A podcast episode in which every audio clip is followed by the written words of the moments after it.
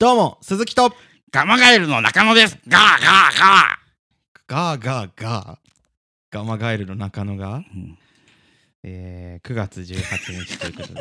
はないになになになになんでもないです。なんでもないです。?9 月18日。ははいい。見てますか？ビバン。ん？ビバン。ビバン？え、ビバン知らない？ビバン？うん。知らない知らない。今めちゃくちゃ流行ってるドラマ。ビバン、うんあ、ビバン？あれ、ビバンっていうの？俺、ビバントって T た。、最後 T ね。あビバビバンって読む。発音しないの？しない。T T はしない。ビバン。うわー俺、ああいうの発音したくなんだよね？ビバントって。あ、ビバンです。ビバン？見てない見てはないけど、なんか、と、うん。まあこれ9月18日はい。配信で、17が最終回。おお。で、今日収録16日じゃん。はい。で明日で最終回なんです。おーおーおーおー僕、は、うん。これ溜まってから見たい派だったんだけど、うんうんうん。結構すごい話題になってるじゃん。だはい。から溜めといてたの。はい。1週間1週間追いかけるの嫌だから。でも、あの、絶対はい。最終回テレビでやったら、ツイッターとかにすごい書かれるだろうなと思って、そうだね。ネタバレ食らうの嫌だから、今直前までは見た。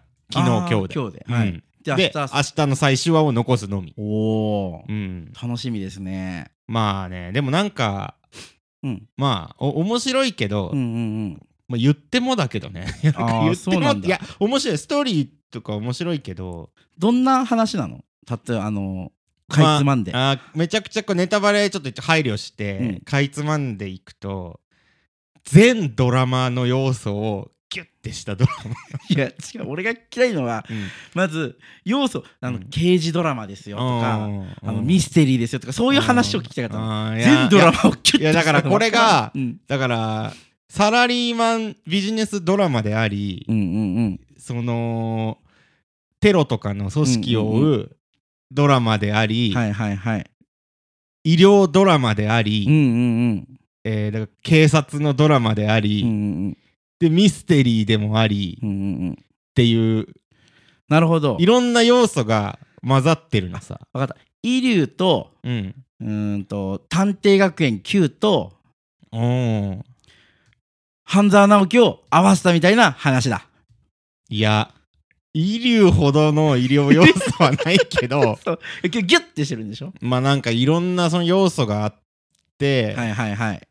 っていう感じ。だけど、あんだけなんかこの破天荒なうんうんうん、ストーリーをなんかよく綺麗にまとめたなとは思う。ああ、そうなんうだ。ん、でも、うん、そうね。で、うん俳優さん、役者がすごい豪華だね。あそうなんだ。うん、主演は堺雅人と堺雅人と阿部寛。阿部寛？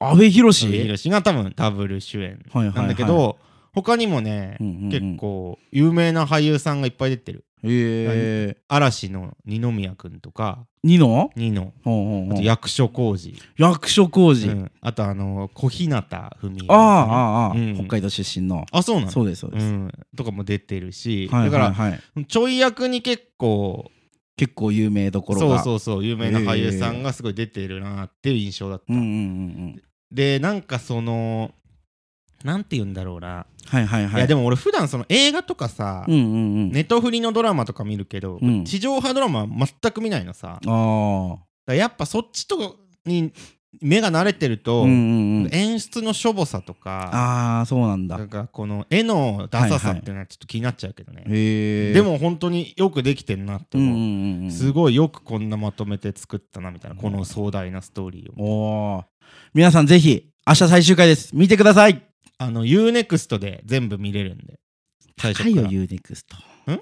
月3000円ぐらいするんでしょ？えそんなすんの？わかんない。俺なんかい ちょっと待っていや俺 UNEXT、はい。なんか誰のかわかんないアカウントで 俺の家のやつパソコンがログインされてるいいわけないだろそんいやなの違う違う違う。いや誰か昔うんうん。に来たか、うん。そのアカウント登録していいよって言って教えてくれた人のが入りっぱいになってるから。そういうことねそうそうそうそう。不正アクセスとかではないんですね。不正じゃねえいやだってそれは俺知らないもんパスワードとか。ああならうん。いいですけど、えしかも UNEXT ってあれだよその1個の3000円払ったら何個かは作れるんだよアカウント。ああそうなんだ。そうそうだから3人でうんうん。3000円とか、あー。確か3個か4個とかまでいけるはず。ああそうなんだ。一つのアカウントでログイン端末がそんだけ多くても大丈夫。そうそうそうそうおそう。だから UNEXT で最初から見れるんで、はいはいはい。よかったらそれでは今週も始めていきましょう。鈴木と中野第36回目のオオンエア。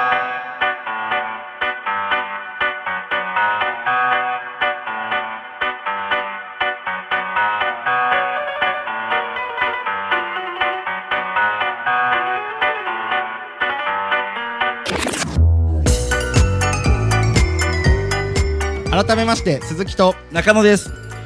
このポッドキャストこのポッドキャストは普段 YouTube で活動している我々鈴木と中野が YouTube 活動の裏側や雑談などをするラジオ番組です。それではここで今週の鈴中ニュース。マリオカート。ん？何？マリオカート？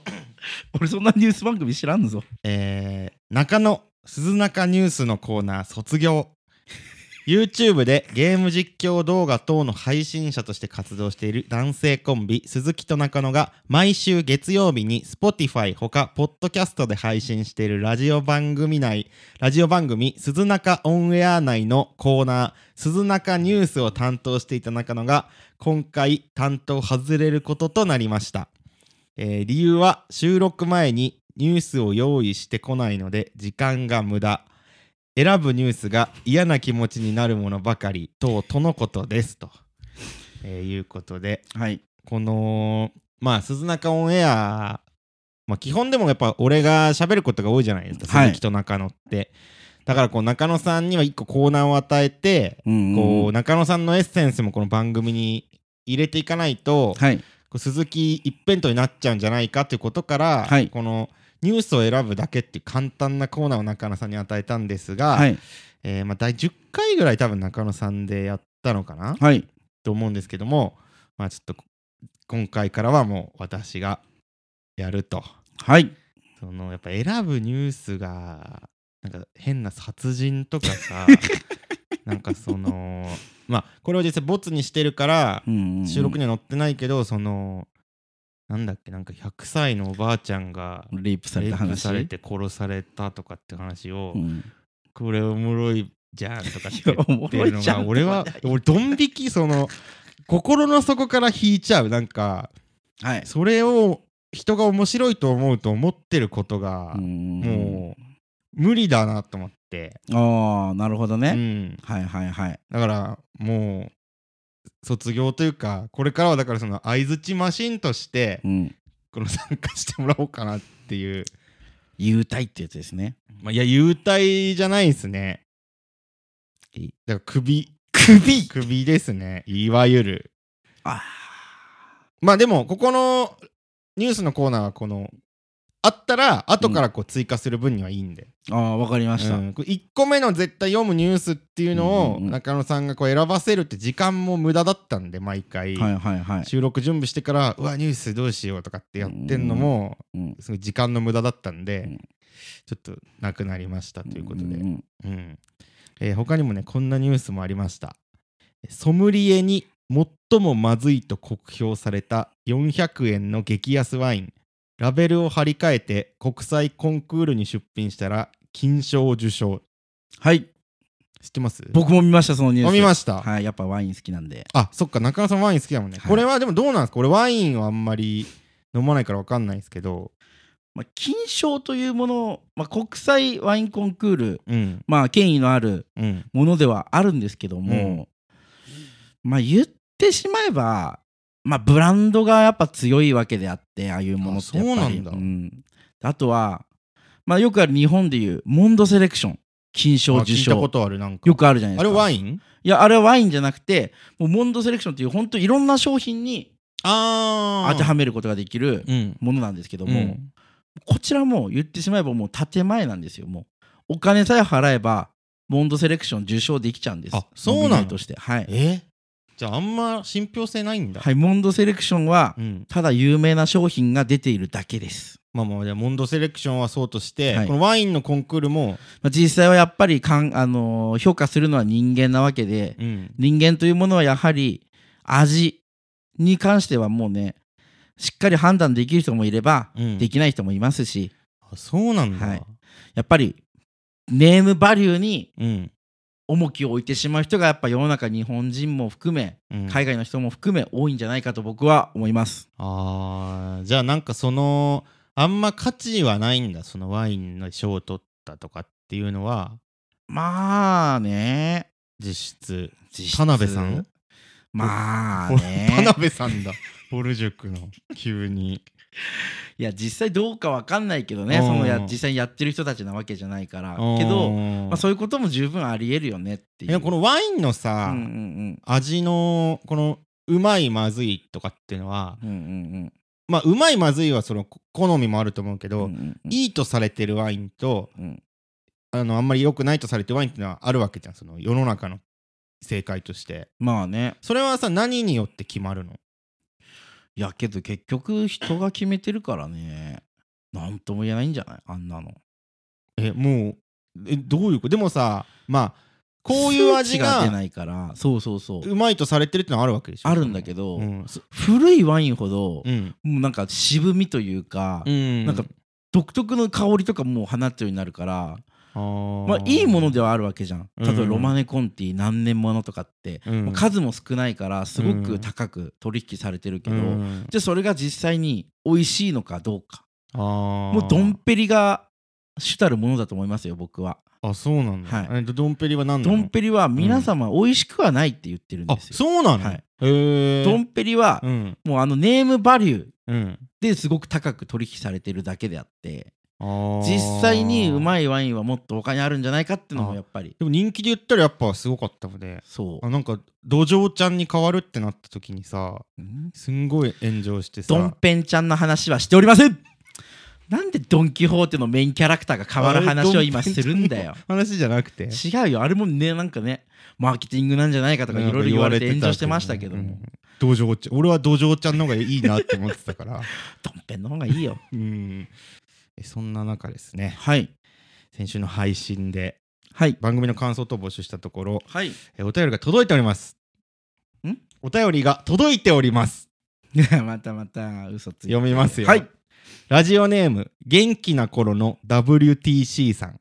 元気な頃えー WTT 9.11事件は12年前ではなく22年前のようです。それを踏まえて当時テレビでちょうど見ていたと語っていた中野さん本当ですか？これはあの先週のラジオでうん。9.11事件のうん。前の日に収録して配信が確か9.11の当日だったんかな？はいはいはい。で12年前ぐらいですかね？って話をして、うんうんまあこれがまず間違い、うん22年前だっす。です22年はい。前か、うん、22年前のほんほんほん9月11日にテロが起きて、うんでなんか中野さん「いや俺ちょうどテレビで見ててさ」みたいな言ってたじゃないですか飛行機をぶち込んだって話ね、うん。はいはいはい。本当ですか？本当ですでよ。い22年前ってことは10歳。や11歳11歳。はい。テレビで。はい。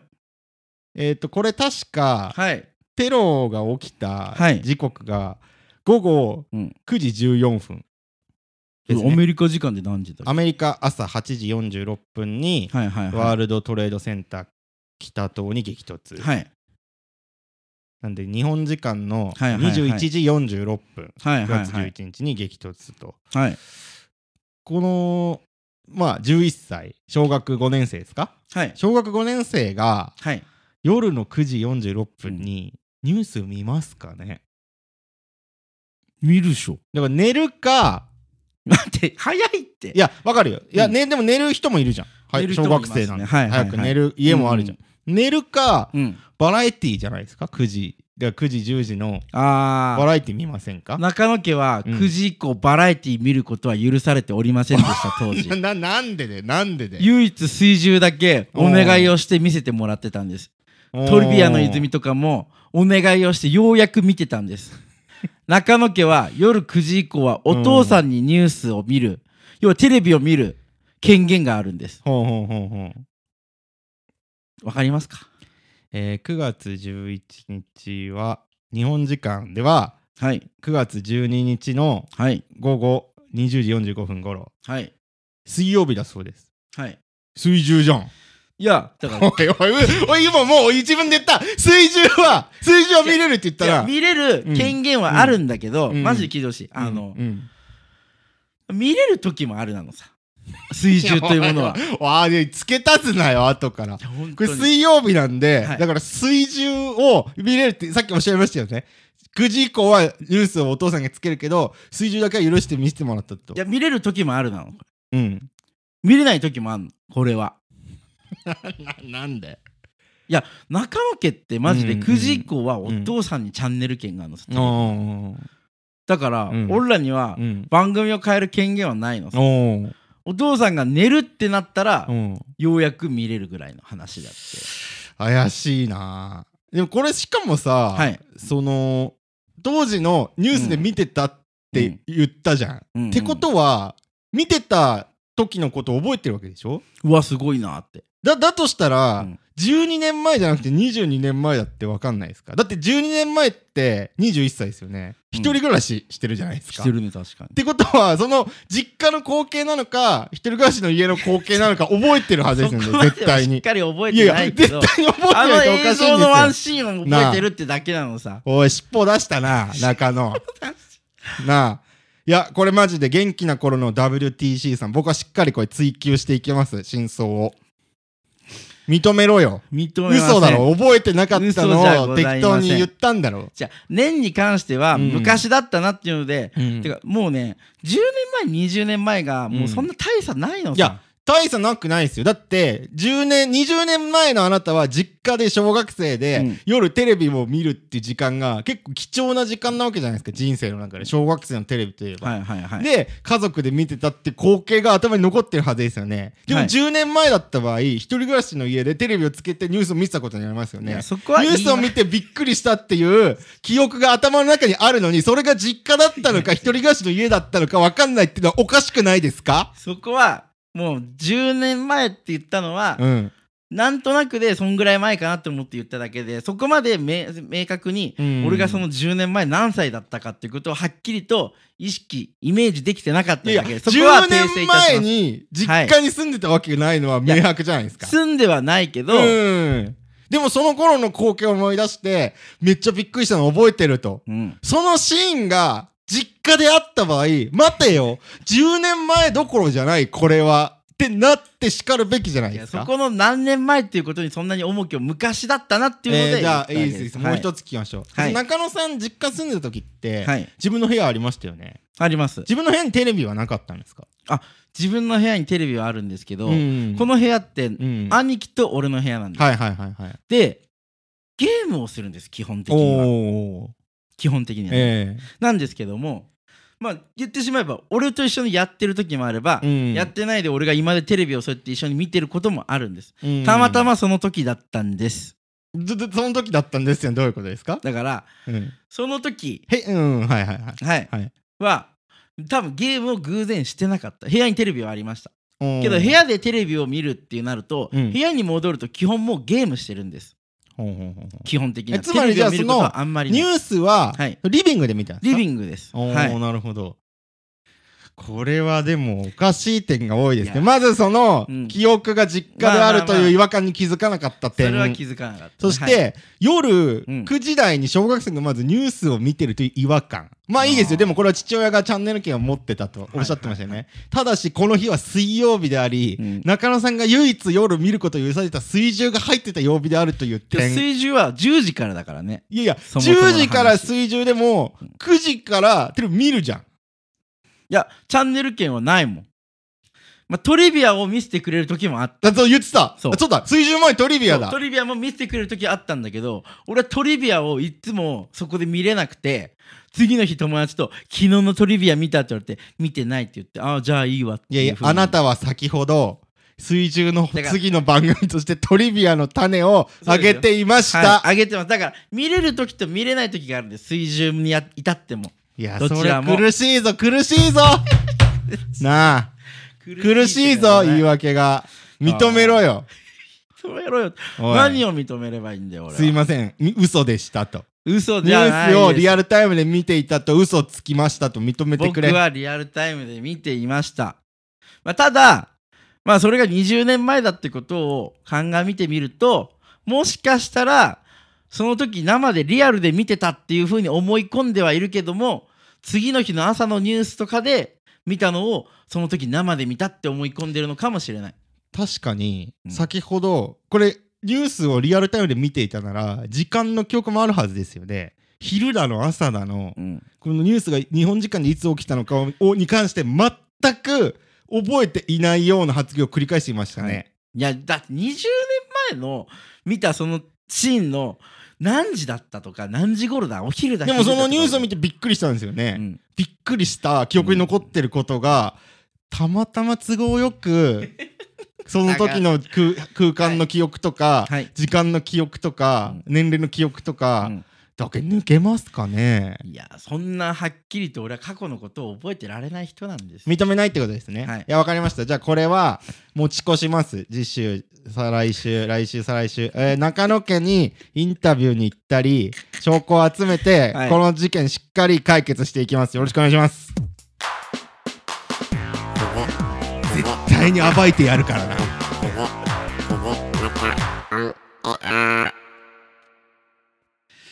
長いって。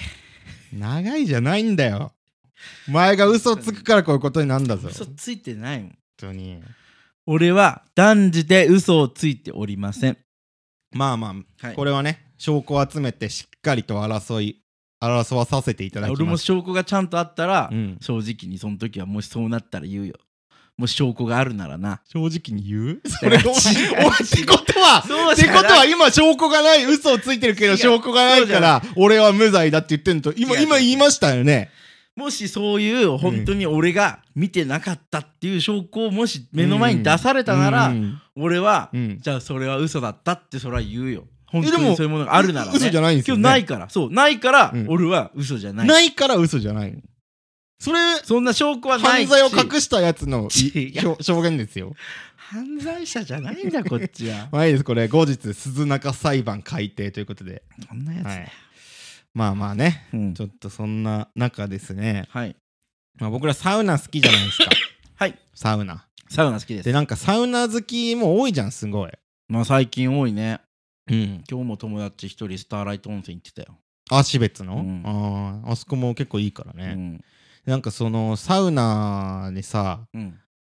好きって話をうん。友達にしてたら、はいはいはい。そのななんなんどこでした？なんか店かなんかで友達の友達の知り合いの店みたいな、うんうんうんうん飲み屋みたいなとこで話してたら、はい。なんか「あサウナーですか?」みたいな。うんうん言われてあうんでもなんかサウナーって言うの嫌なんだよね。わかる？うんうんわかるよ。なんかきしょいじゃん。きしょいよサウナーって自称するの。サウナ好きだけど、うんサウナーにはなりたくないというか、サウナーにだけはなりたくないというか。そこまで言わなくてもねいいんだけど、うんだから「いや、はい。もうもうもう好きですけど」みたいな「うん。わあいいっすね」みたいな「俺もサウナーなんすよ」みたいな。おー自称する人なんだちゃんと。そうそうそう言ってて「あそうなんだ」みたいな。う。んうんでこれなんでこれちょっとキモいのかなって思ったら、うんサウナーという呼び名？うんうんうん。なんかこのなんて言うんだろうこのアムラーみたいな感じ？あそうそうそうそうそう。浜田とか？そうそう。だからこれをうんうんあのーまあなんでうん。このサウナーっていう呼び名をするのかなっていうのをちょっと考えてうんうんうん。調べたのさ、はい。だからまあドラマー俺ドラムやってた時ドラマーって言ってたじゃん、自称してた。そう、ん。自称してたっていうかドラマーじゃん、うん。バンドのドラム担当の人もドラマーって言うじゃん、はいはいはい。でもギターの人はうん。ギタリスト、そうだねベーシスト、うん。キーボーディスト、うん。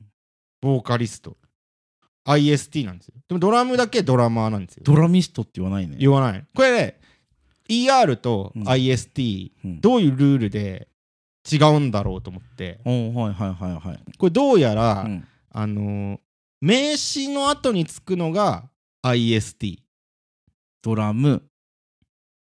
だからギター、ベース、うんギタリストで動詞の後につくのがうん。ER っあ。ていうルールがあるらしいんです、基本あはいの例外はちょっとあるらしいんだけど、でも基本これに従ってると、はいはいはい。そう。でだからでもなんで俺はドラマーはだけおかしいじゃん。うんドラムも名詞なのに。なんでドラミストじゃなくてうんドラマーなんだろうと思ってうんこれ調べたらはい。ドラムにはうん。叩き込むっていう動詞としての意味もあるんだって。英語で。うんだからドラマーなんじゃないかなっていう。はいはいはい。だから例えばラジオを聞いてくれてる人のことをリスナうん。ー、これ listen。リスニング。リスリスニングはリス進行。 listen。listen のに動詞だからうん。リスナー、おうおうおう。で配信者ストリーマーっていうじストリーミング。あじゃあストリーム。全部ごゃんめん。知力のなさが。露呈してますよ。知力っていうの？知力のなさが露呈してますよ。ははいい、ね。うん。ストリームストリーマー。はい。でもなんかこれまず俺ら一応 YouTuber じゃん。うんうんでも YouTube ってうん。うん名詞じゃん。名詞だ。おかしいなと思って。確かに。YouTube ミストだもんね。ミス YouTube YouTubeist YouTube ミスト本来なら。うんうんうん。で調べたんですよ。はい。調べたところ、うん。チューブにはうん送るっていう意味の動詞としての意味があるんです。ああなるほどうん。ねはいではいはい。YouTube の語源もそれなのかなと思って、うん。うんあなたに届け送る。うんうん YouTube だからそのチューブをうん。うん動詞と捉えて YouTuber と言ってんじゃないか。うんうんうん。で納得したの。納得した。でうんうんうん。最初に戻るんですけど、はい。サウナ。おう。サウナって名詞じゃん。名詞だ。サウナに動詞としての意味はないんですよ。サウナするだもんね。そう。サウナに入るとか、うん。サウナに行く、うんだからサウナって動詞はないから、うん。これおかしいなと思った。ただこれ調べたんですよ、うん。そしたら他にも、うん。これ名詞なのに ER がついてるジャンルがあって、はいはいはい。例えばフットボーラー。おおフットボーラー。バスケットボーラー。うんうんうん。ゴルファー。ゴルファー。これ全部名詞じゃん。ゴルフフットボールバスベースケットボール。ボーラベースボーラー、うん。これなんですけど、ーはい。これ実はこれねイギリス英語独特の呼び方でイギリスでは、うん。あのースポーツのうん。名前に限って、はい。ER をつけて呼ぶんですよ。イギリスでは。アメリカでは、うん。フットボールプレイヤーって言うんですよ。ああやる人だからちゃんと。そうそうプレイヤーの方に、うんうんうん。プレイは動詞だから、うん。につけるんですよ。だからゴルフプレイヤーフットボールプレイヤー、バスケットボールプレイヤー、はいはいはい。これイギリス英語になるとフットボーラー、バスケットボーラーうんうんうん。っていうふうに呼ぶらしいんですよ。はい。でサウナ発祥の地、うん。フィンランド。フィンランド。ヨーロッパ。うん。イギリス英語の流れを組んで、うん。サウナをスポーツと捉えてるんだ、うん。この人たちは。はいはいはい。だからサウナーになってるんじゃないかと。ああなるほいうどね解釈をしました私。はいはいはい、はい。でほ他にも、うん。その何々な何々スと調べた。らさっき中野さんも言ってたアムラアムラ。浜田。うん。これだから浜ちゃんの格好をする人、ファッションする。ん。そう。で安室奈美恵のフうん。ァッションする人、安室うんうんうん。浜田っていうじゃないですか、うん。これ人名につくパターンって他にもあってはい。ハルキストってわかります？村上春樹大ファンの人村上は春樹大ファンの人、うんうんうん。村上春樹の本をうん。好きで読んでる人。ハルキスト、うんうんうん。これ、春樹はうん。IST なのに、浜田安室は ER 春樹って名前だよね名前ですよ。名詞じゃん。名詞だからこれはハルキストが正しいんです本来、はいはいはい。村上春樹の本を読む人だからハルキスト。これ正しいんですよ、うんうんでなぜ、うん。これ浜田とうん。安室は ER なのかというと、うん。浜田するという動詞になってるんですよ浜田はもう。なるほどね。ら浜田浜ちゃんの格好をする、うん。浜田するってことね。浜田してる。うんうん俺今日浜田してる、うんうんうん。うん浜田、うんうん。私今日安室してる。安室。安室ちゃんになることをうん。安室してるってやつね。そうそうそうおうそうう。だからこの ER がついてるものは、うんうんうん。基本的にスポーツと捉えられてるか、うんうんあのもう動詞として認定されてるかっていううん。うんことになるんじゃないかなっていう。なるほど。イギリス発祥の英語としてね。だからそれスポーツだけ、うんうんうん。動詞は全部英語でもメジャーリーガーは？メジャーリーガずっとーあ野球のね、うん。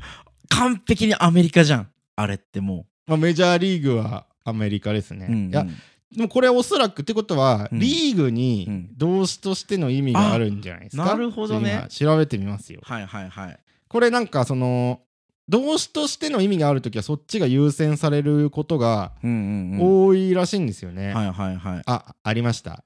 リーグ、うん。えー連盟する組織するという。動詞なんだ。はい。団結するという。ああなるほどうん。ねだからメジャーメジャーリーーガーです。納得です。うん。これ他のもどんどん欲しい。ああ全部俺が解説するから。おー。うん。中野さん自身に当てはまるものないんですか？オナニスト？オナニーはでも名詞だもんね。まあ、マスターベーションってのが正しいからね。そもそもの英語で言うのは、マスターベーションって言葉が、でも名詞だよね。うんだからマスターベーショニストだよ。うんうんうん。うん。国家。そんな言葉はない。それななななんかで見たことあんな俺国家ななななんだっけそれなんかで見てスラング、いや違う、俺が言ってるのは、うん、あのシェフのコックのことを今言って国家に国なっ家ってなんか意味なかったっけ？シェフのことコックとは言うけどさ、うん。かなり若い男性との性行為を求める女性のスラング。どういうこともとんでもねえこと。E- ER じゃない AR だしこれは。ヒッチコックのコック？ヒッチコックって何？コックってチンポのことでしょ？ああビッグコック？そうそうそう。ヒッチコックってどういう意味なの？じゃあ。なんかヒッチコックって曲誰か出してなかった？夜しかヨルシカがチンポの歌出すかよ。いや、ほんとヒッチコックって曲あるからね。え知ってるよヒッチコック。は、でもチンポじゃないでしょ。えヒッチコックとは、うん。イギリス出身の映画監督だそうです。あ確かにヒッチコックみたいなサスペンスをって歌ってますもんね、うん。はいはいはい。ヨルシカもね。へえそれは映画監督の名前から取ってんだ。そうじゃない、はあはあはあ。うん、以上です。嘘だろ？嘘だろ？しっくりこなかったのごめんね。申し訳ない。鈴木と中野の鈴中オンエア。鈴木さん、あはい注意喚起をこのラジオをもって俺 皆様にお伝えしたいと思って今回お話をさせていただこ注意うと思って。喚起をこのラジオをもって皆様にお伝えしたいと思ってはい。話をさせていただおく、届けさせていただ日きたいと。本語ぐちゃぐちゃだぞ。すいませんがあの食中毒なったこととありますか、いや俺はないかな食中毒は、おー。けど、皆さん食中毒になったことのない方ってのはいないんですえそうなの？はい。おお。あのお腹を下している時っていうのはうん。大体これはちょっとした食中毒が起きていることが多いんです。あそうなの？はい。なんか脂っこいものを食べたとかうん。もうそういうのもあるんだけど実際はやっぱ食中毒ちょっとした菌が入ってしまって、うん。お腹を下すってことが多いんビジグソの時ってこと？ビチグソの時汚い言葉使うな。あの世の中でねうん。食中毒。実際に食中毒が一番起きている場所。うんこれどこか分かりますか？皆様これを聞いた時えやっぱ飲食店でしょって。えトイレじゃないの？いやそうそういうのじゃなくて場所そういう意味で言ってんじゃない？だからさ、うん。だからこれ踊る大捜査線でも言ってたけど、うん。事件は現場で起きてんだぞ腹を下してるのが食中毒なんだとしたらうん。トイレで絶対起きてるってわけじゃん。食中毒は。違うんです。俺が言いたいのは、うん。食中毒菌はどこでうん。摂取しているでしょうかっていうことを言いたいんです、ああ菌がね。うん。こする、る場所の話はしてないん。でですもだから、うん。いついつがその食中毒なのかっていう話になってくるわけじゃん。うん。うん。食中毒は、はいあの菌を摂取した飲食店とかだから分からんよ。その日常生活のどっかで摂取してるか分からないけど、苦しんでんのは、うん。トイレでうん。ビチグソ垂れてる汚ねえって。本人が苦しんでんだよ。そうだね。なあ。現場で起きてんだよ。何？踊る大捜査線最近見た？見てないけど。はい。いやまあね、あの食中毒の発生原因となる場所はどこなのかって話です。いや飲食、まあ、食中毒って聞くと飲食店に飲食店って皆ますけど様思うじゃないねですか。ですが、うん実際に起きている食中毒のうん。約9割は家庭で起きてます。おいえはい。はいはいはい。まずそもそもの話、うん。飲食店でご飯を食べる、うん。まずその回数と、うん。家でご飯を食べる回数、うん。これって皆様圧倒的に家で食べる方が多いんです。その上でお腹を下したりしてるんです。皆さん。おう家でね。はい。うん。あのえでも俺そんなことないけどな。家庭では飲食店の10倍の数の食中毒が外起きています食の方が多いから。あなたはね全般の話してんの。あのあなただけの話じゃなくて、うん。世の中一般の人方が、人型うん食べている。人型うん。うん。人方々がね。人方々はい、はい。っ人方々ていうのがあるわけなんですよ、うんで今回ですねうん。私、まあ、その実体験がありまして食中毒の恐怖。おこれをお伝ええしたいと思いまして。なるほど。はい、昨日ですねうん。あの僕友人の家でうん。鍋をしようとお話になりましてうん。あの鍋を食べてきたんです。あ友達ん家に鍋をしたってこと？そうです。ん。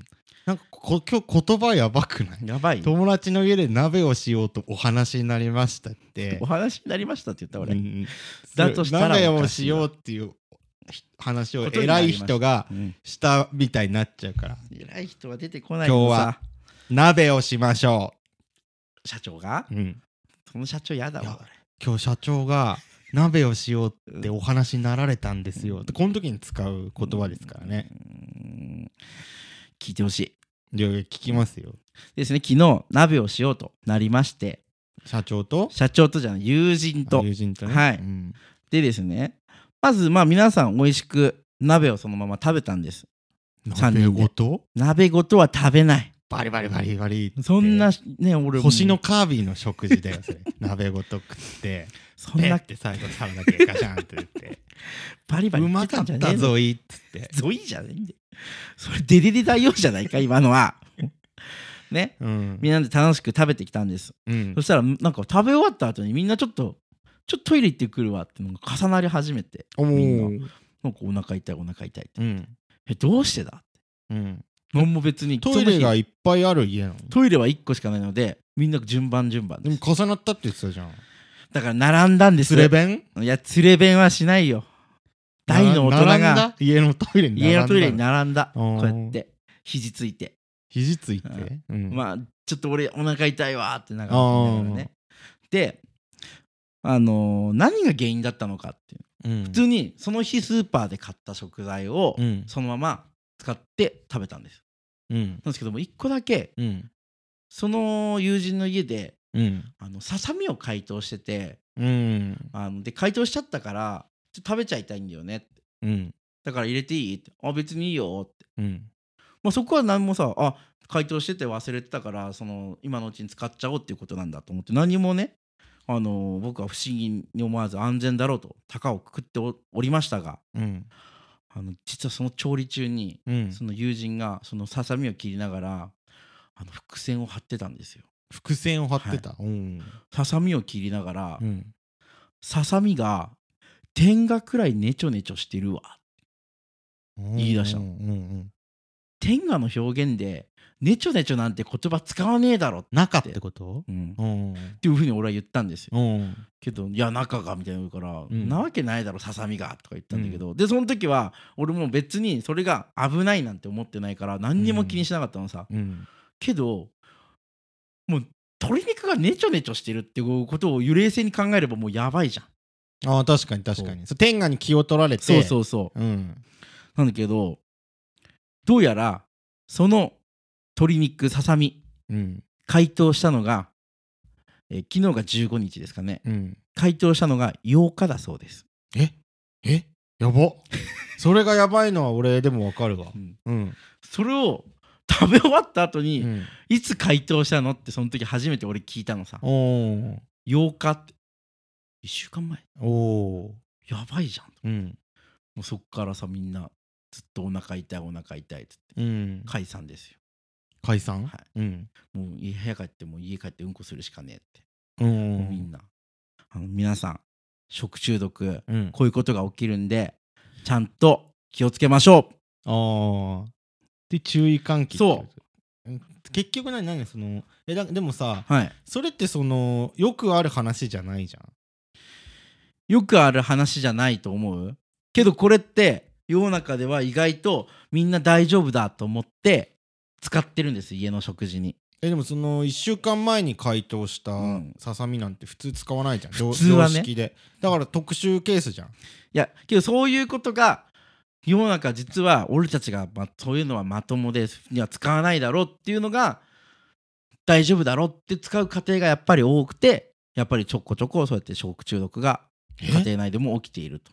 えってことは、うん。別にちゃんと賞味期限内の食べ物使ったりうん、してたら怒んないってこと？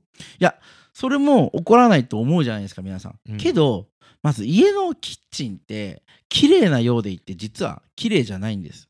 えだからなんかそっちが聞きたい。だからその鎖肉をうん。食べてうん。食中毒なんて当たり前の話じゃん。それはなだってずっと思ってネチョネチョしてる鶏肉を鍋で煮て食ってうん。腹下した。それは当然じゃん、うんでもその日常で家の中で一番食中毒起きてるんですよって言うってことはえこれも食中毒につながるの？っていうのをちょっと期待してたんですよ。あわかりました。そちらもお話ししましょう、はい。あのまず皆さん。話してくれよ。スマートフォンっうん。てうん。トイレの便器より汚いと言われてるのはご存知ですそかんなわけないだろ。あのこれはまあ汚いっていう表現にもいろいろあると思うんですけども、うん。この中で言う汚いは、うん。雑菌が多いっていうことを表してるんです。でももうそうでしょ、はい。そんなわけないでしょ。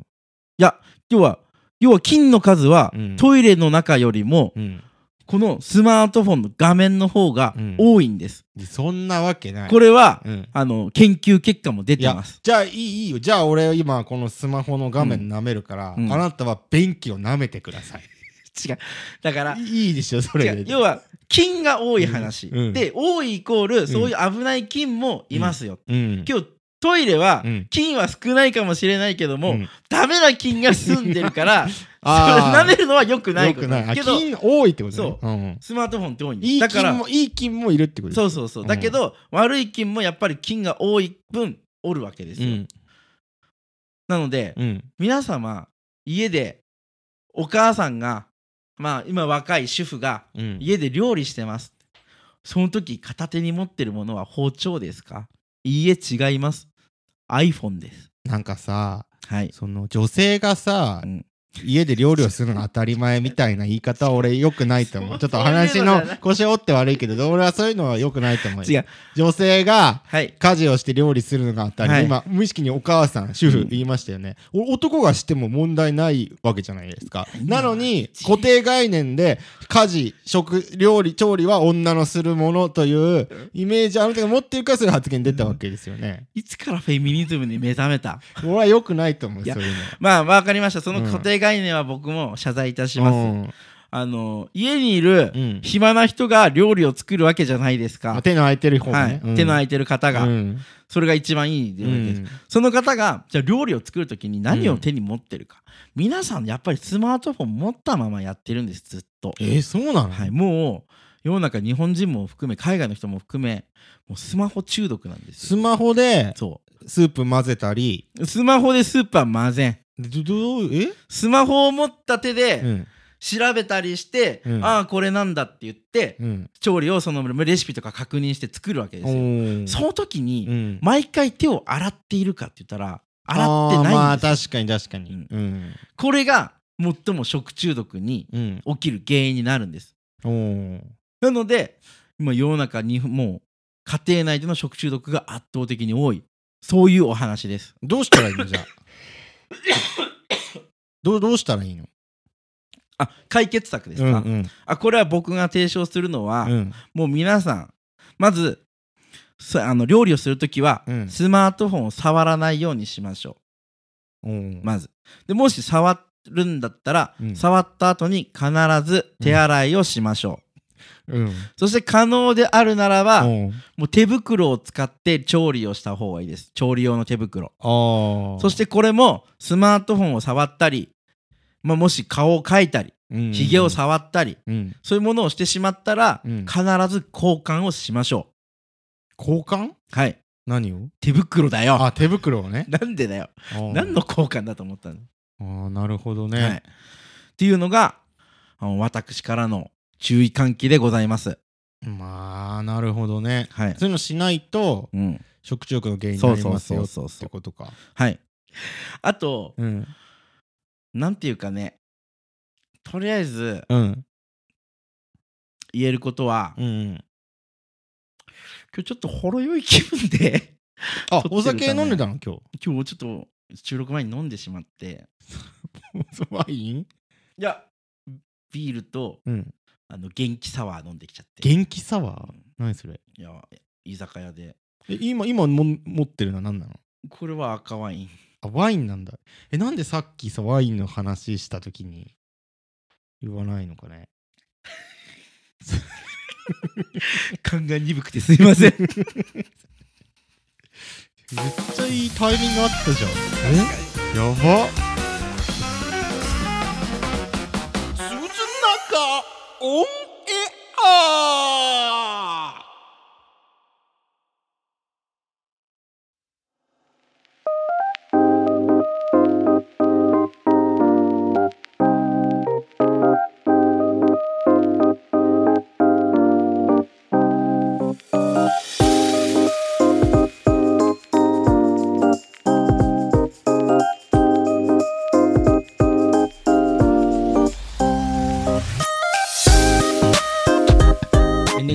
はい。エンディングです。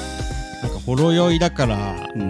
トークまとまんなかったみたいに言ってたけどいやまとまんなかった。いつもと変わってないっすよ。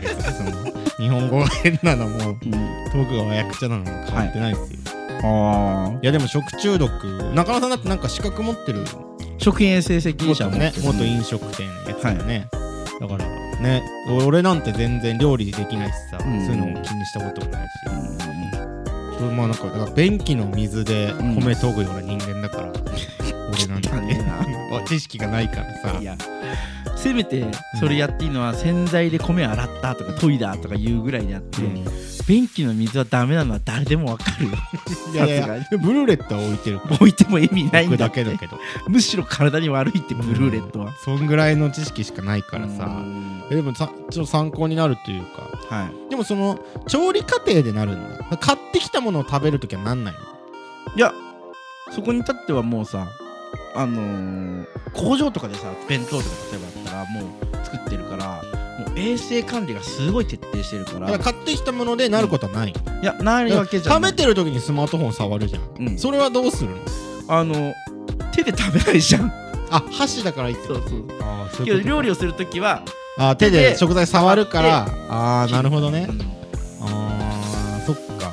じゃあ箸をスマホの上に置くのはダメなんだ、よくないね。箸のあの食べる部分を。俺見たことないけどそんなことしてるやつ、あそう。うん、俺よく置いて。箸置きにしてんの。箸置きにして iPhone 箸置きは俺見たことないあそう。うん、へえそのためのバンカーリング？